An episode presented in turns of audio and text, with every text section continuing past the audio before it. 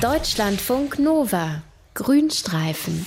Die Wellhornschnecke. Das ist so eine von denen, wenn man die findet am Strand, dann freut man sich, denn die Wellhornschnecke ist richtig schön. Das Haus von ihr sieht aus wie so ein verwunschenes Zwiebeltürmchen und man vermutet darin keine Schnecke, sondern eigentlich eine Fee. Außerdem ist die Wellhornschnecke noch die größte Meeresschnecke Deutschlands. Aber sie ist nicht nur schön und sie ist groß, sie hat so viele interessante Features, dass es für ein ganzes Tiergespräch reicht. Zum Beispiel verfügt sie über einen ausgesprochen guten Geruchssinn, der ihr hilft, Fressfeinden zu entkommen. Mehr gibt es jetzt von unserem Tierexperten Dr. Mario Ludwig. Und bevor wir auf diese ungewöhnlichen Eigenschaften der Schnecke zu sprechen kommen, möchte ich mal fragen, Mario, warum heißt die Wellhornschnecke überhaupt so? Das ist ja schon ein recht außergewöhnlicher Name.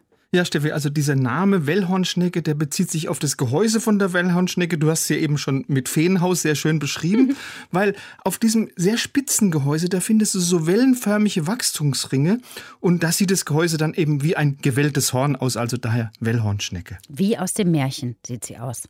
Wo kommen sie denn vor, die Wellhornschnecken? Also, weil sie sehr gern kaltes Wasser mag, im gesamten Nordatlantik lebt da so in Tiefen, das können mal 5 Meter sein, das können aber auch 1200 Meter sein.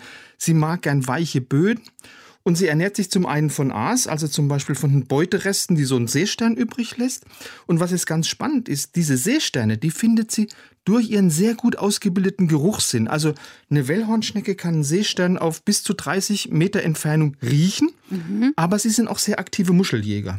Wie kann denn eine Schnecke eine Muschel jagen? Weil ich meine, sind ja beide, die haben ja so eine harte Schale drumrum. Ja, also die Schnecke kann ja zumindest mal im Gegensatz zur Muschel kriechen und die legt dann ihren Kriechfuß also zunächst mal auch auf die Kante von der Schale von der Muschel und dann wartet die sehr geduldig, bis die Muschel ihre Schale aufmacht, also entweder um zu atmen oder um zu fressen. Mhm. Und sobald die Muschel dann ihre Schale geöffnet hat, da genügt wirklich ein ganz winziger Spalt, so ein Millimeter reicht da aus.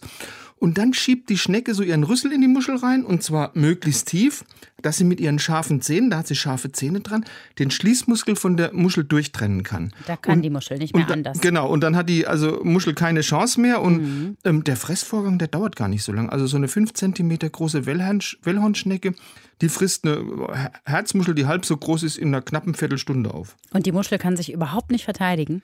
Doch schon. Es gibt ja ein paar Muscheln, die schwimmen können, wie die Kammmuscheln. Die schwimmen einfach davon. Und Miesmuscheln, die haben einen anderen Trick drauf, die versuchen also ihre Schale so lang wie möglich geschlossen zu halten, bis dann die Wellhornschnecke einfach aufgibt. Also das ist dann oft so ein richtiges Duell um die Frage, hey, wer kann länger warten, beziehungsweise wer gibt eher auf? Und die Wellhornschnecke hat natürlich eine Menge Fressfreunde, also viele Seevögel, Fische, Krebse und hm. sogar ein paar Seesternarten. Das ist aber jetzt irgendwie blöd, weil die Wellhornschnecke sich dem Seestern ja gerne nähert, um dessen Reste sozusagen aufzufressen, ne? Ja, genau, aber das ist schon richtig, was du gesagt hast. Aber so eine Wellhornschnecke, die kann sehr gut unterscheiden zwischen Seesternen, die für sie gefährlich sind und Seesternen, die für sie nicht so gefährlich sind. Und zwar mit diesem Geruchssinn, den ich vorhin erwähnt habe. Also die riecht da jeweils bestimmte Substanzen, die die Seesterne ausscheiden. Und wenn so eine Wellhornschnecke zum Beispiel einen Eisseestern riecht, das ist ein ganz berüchtigter Schneckenjäger, dann haut die sofort ab. Mhm. Und diese Wellhornschnecken, die haben auch wirklich eine ganz geniale Methode entwickelt, um ihren Nachwuchs vor den Fressfeinden zu schützen. Erzähl, was machen sie? Also das ist jetzt, jetzt ein bisschen unappetitlich, das ist so eine Art frühkindlicher Kannibalismus, weil so eine Wellhornschnecke, die legt so im Spätwinter ein paar Eipakete, so ein Eipaket hat 2000 Eier und die klebt sie dann so an Steinen oder Muscheln fest. Aber in diesen Eipaketen, da enthalten nur ein bis zwei Prozent der Eier wirklich entwicklungsfähige Embryonen. Und die anderen, die dienen diesen frisch geschlüpften jungen Schnecken dann später mal als so eine Art Nährbrei. Und weil diese fruchtbaren Eier immer im Zentrum von so einem Eipaket liegen, da werden, sind sie auch viel besser vor Fressfeinden geschützt, weil die fressen das, was so in, im Außenrum von der Kapsel ist.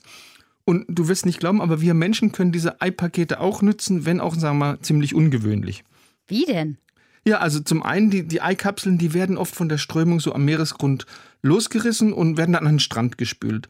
Und da haben die Fischer sie früher gerne so als Seifenkugeln genutzt, um sich die Hände zu waschen. Und in England, da gibt es offensichtlich clevere Kinder, die haben herausgefunden, dass man diese zerriebenen, getrockneten Eipakete ganz prima als Juckpulver nutzen kann. Ach, herrlich. Die Wellhornschnecke, sie ist schön, sie ist groß, sie ist schlau und sie ist auch noch so nützlich, sagt unser Tierexperte Dr. Mario Ludwig. Deutschlandfunk Nova. Grünstreifen.